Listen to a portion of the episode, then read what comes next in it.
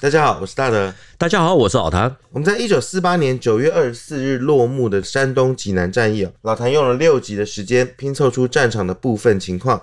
这场战役呢，结果是华野和中野可以合流了。紧接着是三大战役要登场。老谭这一集会顺着时间线继续往下聊吗？我们这一节哈，主要说抗战胜利以后，国共第一场正式的武力冲突，但是在一九四五年九月二十日中秋前后，发生在华北、山西的上党战役。还有河北的邯郸战役，他们的时间点前后大概总共是两个月。如果我们从上党战役开始算起，到济南战役的结束啊，其实只有短短的三年，整个的态势其实就是中野还有华野河流，一切就如同陈诚所说的，都无法逆转。对现在来讲，这些战役它的知名度其实是蛮低的，可是呢，他们是很好的标本。透过这些标本，我们可以明白国共内战为什么倾斜的速度会这么的快。例如，我们在看上党战役，共军呢，或者说我们比较具体的说，晋冀鲁豫野战军，他们的火力非常的贫弱。刘伯承那个时候还曾经下达指示，一定要节约弹药，弹壳打完以后要缴回，作为指挥员的考核项目之一。作战的时候呢，需要缴弹壳，主要是共军那个时候一支枪少的话只有两三发子弹，老兵呢可能可以多一点五发。刘伯承也知道弹药非常的稀缺，有一次到了前线，听到枪声很稀疏，都还是忍不住问原因。在这样子的情况下，装备相对优良的山西省省主席哦，阎锡山他的部队竟然会全军覆没，可以说非常的具有话题性。坦白说，这个三大战役我们多少都有些了解，是。但对抗战胜利后的国共第一仗，可能很多人都跟我一样，觉得非常的遥远，甚至都没有听过。是。打仗打到还要捡弹壳哦，听起来是挺不可思议的。这是让我们想到说，我们以前在打靶的时候，或许也要把弹壳都要缴回，收集起来。可是那是平时，不是战时。好奇的是说，山西的上党战役跟河北的邯郸战役，为什么老谭要把它摆在一起说？第一个理由，这两场战役呢，主要都是由中原野战军的前身，也就是晋冀鲁豫野战军他们所打的，刘伯承还有邓小平所率领的。山西的上党战役呢，还没有打完，其实那个时候中野就已经开始计划进行河北的邯郸战役，所以呢，通常都把这两场连起来一起看。第二呢，我们看地图就知道，他们的地点也非常的接近。那邯郸呢，它现在是在河北的最南端，是战国七雄赵国的首都。邯郸学步这句成语哈，每一个人应该都知道。那邯郸的左侧隔着太行山，是山西省的东南部。那上党这个地区呢，首府是长治市，所以呢，上党战役又叫做长治战役。那古时候呢，在两千多年前，战国七雄秦赵之间的长平之战也是在这边打，为了要争夺。上党这个地区，结果赵军被团灭，秦国可以面向东方，所以纸上谈兵的成语也从此问世。第三呢，这两场战役是抗战胜利以后立刻开打的。那个时候呢，毛泽东是从延安飞到重庆，要与蒋介石举行会谈。国共呢边打边谈，双方都透过战争来争取谈判桌上的筹码。那十月八号，刘邓的部队攻入了长治城。十月十日，国共签订的双十协定。毛泽东呢，隔一天就飞回了延安。那为什么国共会在山西哦发生了这个第一场的战役？主要是哈，中共在抗战的时候呢，建立了晋冀鲁豫根据地。那上党这个地区是位于太行分区还有太岳分区的中间。抗战胜利，阎锡山立刻派兵去接收。毛泽东认为哦，阎锡山的部队啊，他是。占我长治周围六城，也就是占据我们长治周围的这六个城市，更是心腹之患，一定要彻底全部消灭。这个晋冀鲁豫根据地哦，其实是蛮有名的。我们跑两岸的时候，其实都有听过。是，目前周边的一些城市都还有一些纪念的园区。对，这是呢。在抗战时候出现的特有的名词，其实呢，那个时候中国有非常多类似像这样子的根据地。那晋冀鲁豫根据地主要的由来是，一九三七年的七月七日，卢沟桥事变之后，日军很快的进逼山西。那阎锡山他以前是把山西看成自己的势力范围，明定客军不许通过。那现在呢，为了要自保，所以他引进了八路军来分担对日军的军事压力。所以呢，八路军的三个师在八月底啊，从陕北东渡黄河。也就是说，八路军进入到山西去进行抗日。其实这是一段非常复杂的过程，晋军还有国共在山西彼此之间互相制衡。初期呢，国共是有合作，打了忻口战役啊等等。可是过了两三年，双方的摩擦越来越多。到了一九四一年一月啊，皖南事变，也就是新四军事件之前，其实已经没有什么互信，彼此都说对方不抗日啊，只会抢地盘。对于国共互相指责的这段历史，我觉得近年有一本书名是《生死存亡十二年》，很值得一看。那他台湾早年呢，也有一本书啊，《烽火经历记》，是山西人裴熙元所写的。他是属于比较反共的角度啊，可是里面有一些很特别，他个人的亲身经历啊，其实也是可以作为参考。裴熙元写的《烽火经历记》啊，他是怎么说的？裴熙元他是军统出身的，被编入了第三十四集团军啊，他下面直辖的太行游击支队，后来被俘虏，日军曾经要求他出任长治县的县长，不过他没有接受，后来还是担任了长治县情报科的科长，最后才找到机会脱离了日军。也就是说，这个裴熙元哦，被迫参加了魏组织。是。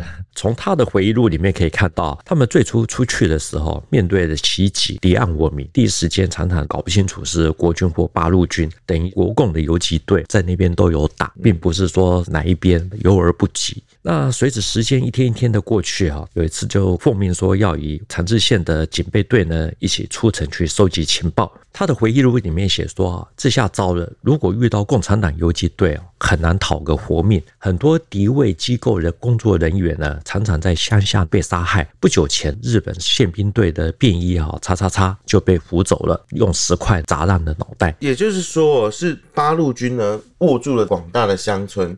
建立了一些势力。对，他说哦，日军曾经对他做过调查口供哈，问他呢山西的局势还有中共的发展，他对日军说。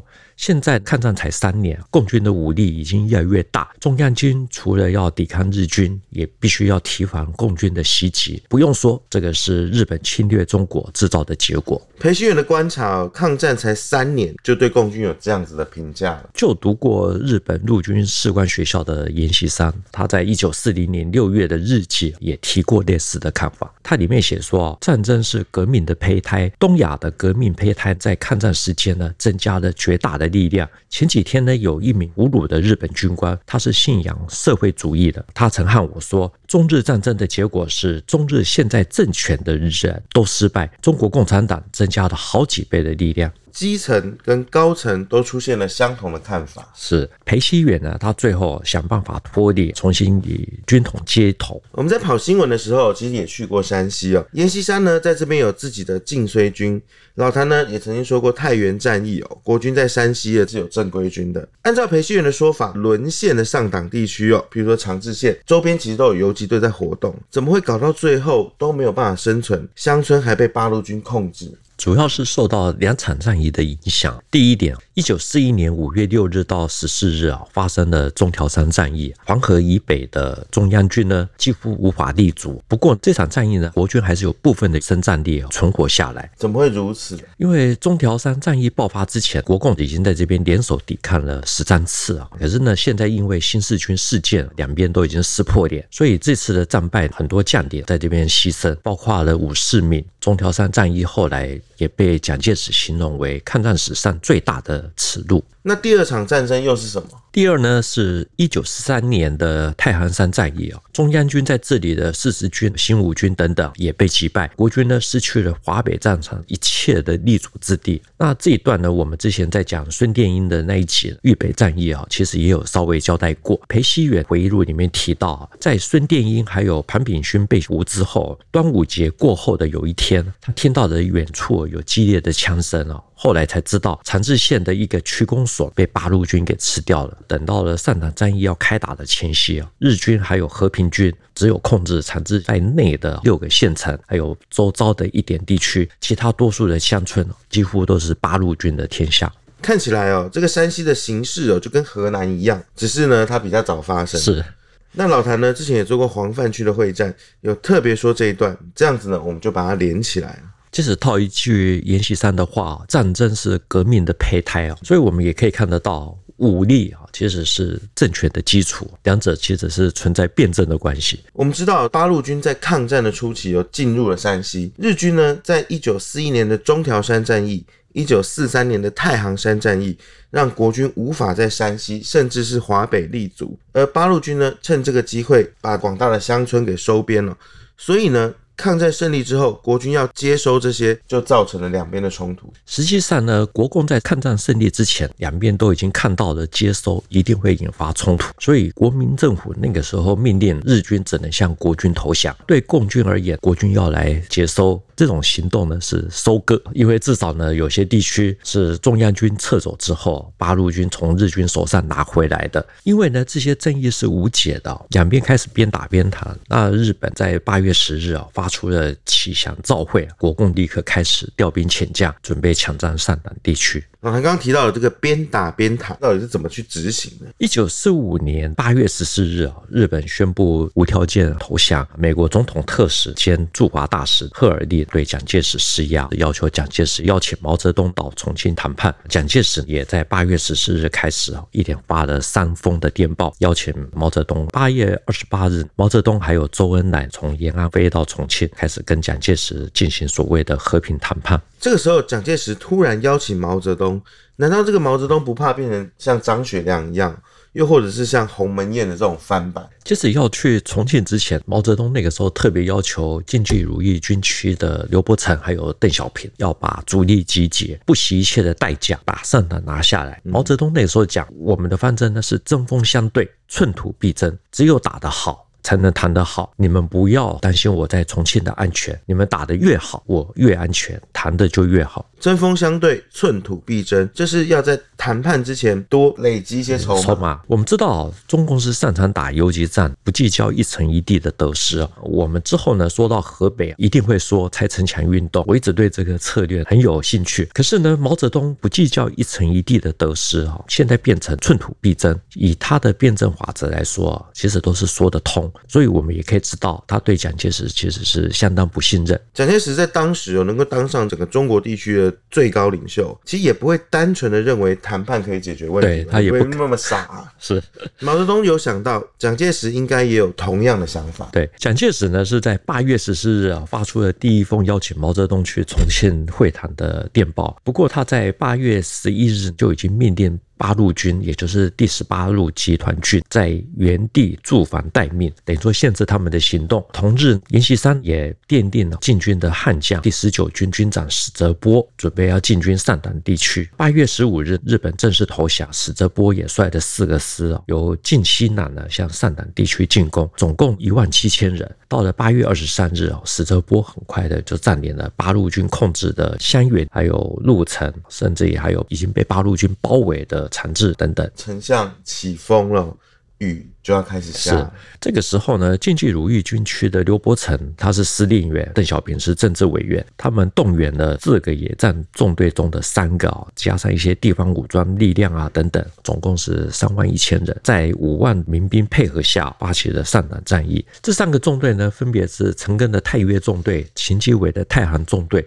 还有陈再道的济南纵队。全部呢只有三炮六门，二十多个团，大部分都不到一千人，只有半数的团呢有迫击炮，可能两到四门，重机枪三到四挺，可以说哦，这个火力是真的很拼弱。老谭前面有讲到，阎锡山部队在上党战役重创，刘邓的部队看起来兵力其实也没有多到具有明显的优势，火力呢似乎也差了一截。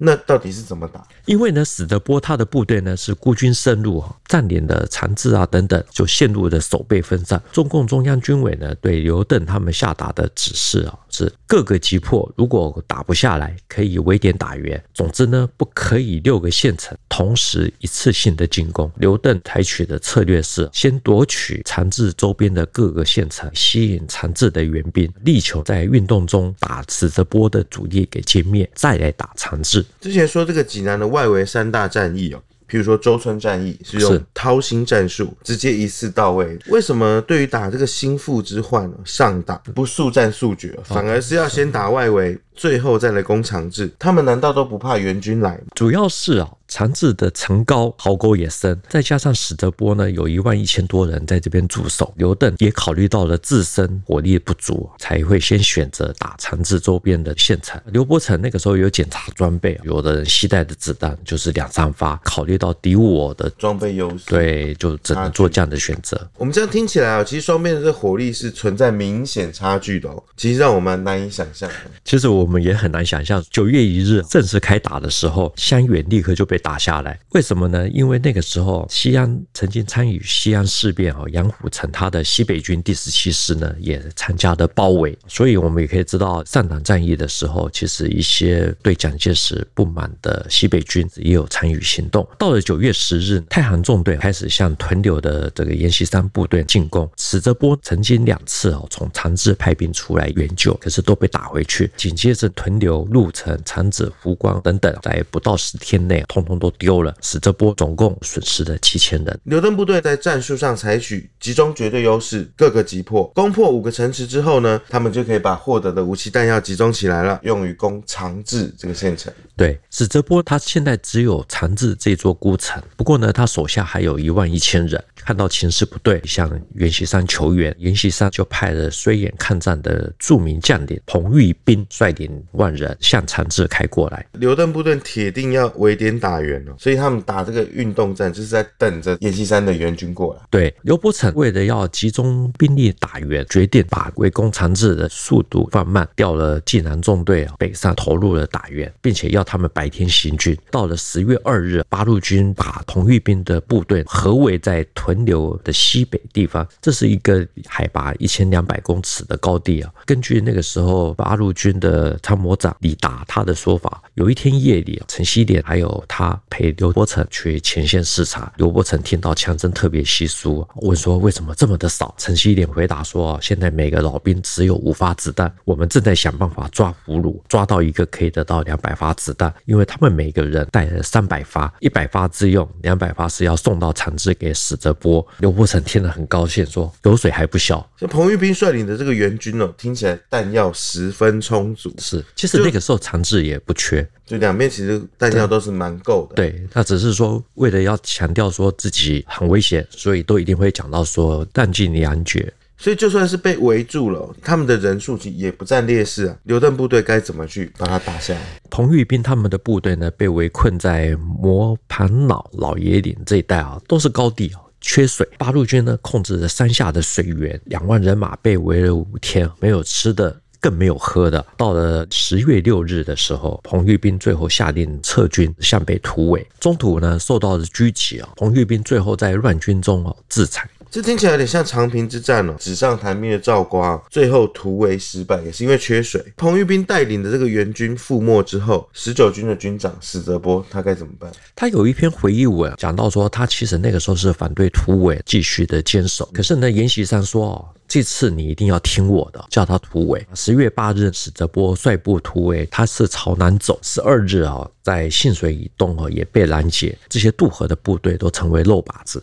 整个部队覆没，史泽波也被俘虏。这样看起来哦，晋军是前后分三批被打掉。对，第一批是长治外围的清扫战，史泽波损失了大概七千多人。接下来呢，彭玉斌带来的援军哦，大概两万人又没有了。最后呢，是史泽波从长治突围一万人又，又不见了，又不见了。对，所以算一算，加起来大概会有三万八千人。根据毛泽东的说法，国民党进攻的部队呢，总共是三万八千人，啊我们出动了三万一千人，他们的三万八千人呢，被消灭了三万五千人。逃掉了两千，散掉了一千。国共的第一场大规模正式战役哦，上党战役，结果竟然是如此。或许我们可以说，刘伯承、邓小平他们用谋略哦，这个一口一口吃掉上党的这个晋军。可是呢，我们也有看到晋冀鲁豫野战军的火力如此的贫弱。对，晋军装备其实相对起来是好的蛮多的。对，我就很好奇，他们到底犯了什么样致命的错误，才会把本来很大的差距逆转？几乎以弹药来讲，是可以一打十。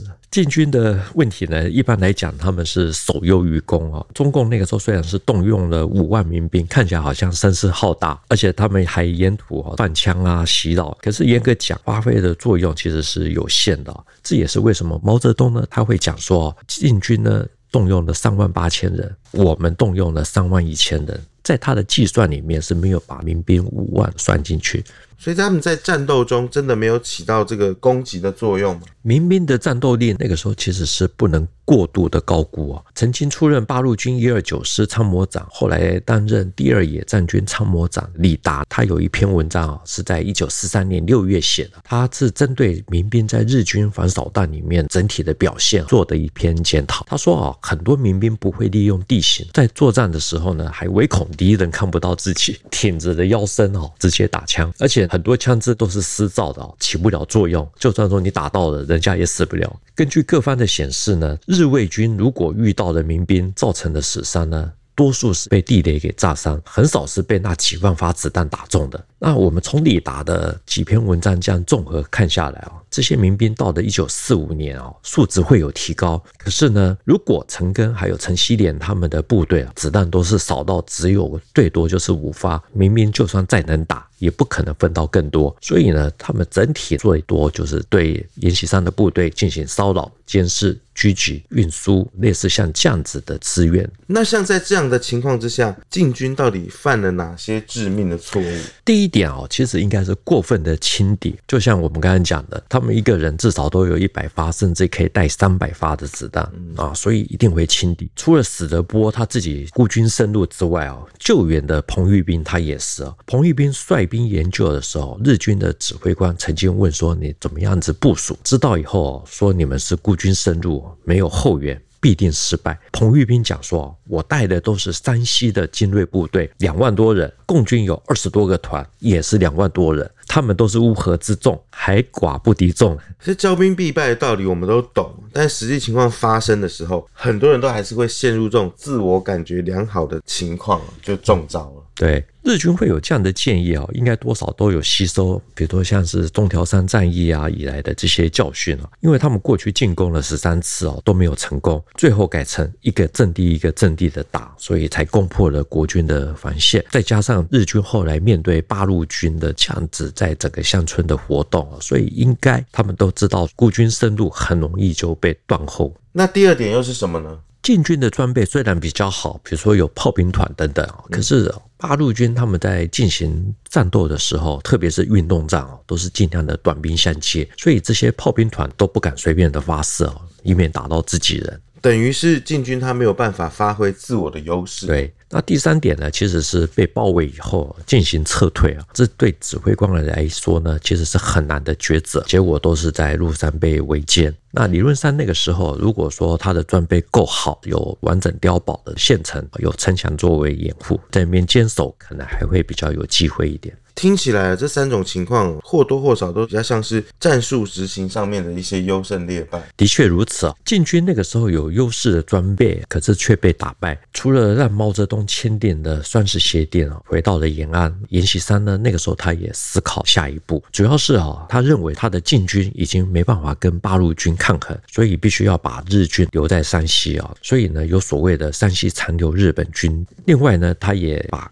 太原构筑为太原碉堡城。号称能够坚守到第三次世界大战。阎锡山认为他的晋军哦没有办法跟八路军抗衡，这个应该是我们看到大陆上面的资料这边写的。是我们还是可以看一下阎锡山那个时候怎么样看大局哦，毕竟他那个时候是山西的老大。他在一九四六年十一月啊会见了来太原的徐永昌将军。那徐永昌呢，是奉蒋介石的命令来询问，现在要怎么样子应付哦？中共果然是老大等级的人物哦。这个蒋介石竟然还派人来请教阎锡山，说：“哎，你的看法是如何？”台湾有一本阎伯川先生感想录哦，其实是阎锡山他的个人日记啊。里面有记载，他对徐永昌讲：“就国共双方本身比较呢，以潜力来说，我的发展性比较小，他们的发展性比较大。就双方的环境来讲，我得到的实力的援助哈，也就是美国的援助。可是呢，他们得到了民众的支持。就组织来讲，我们的组织散漫，他们的组织坚强。将来最可怕的是哦，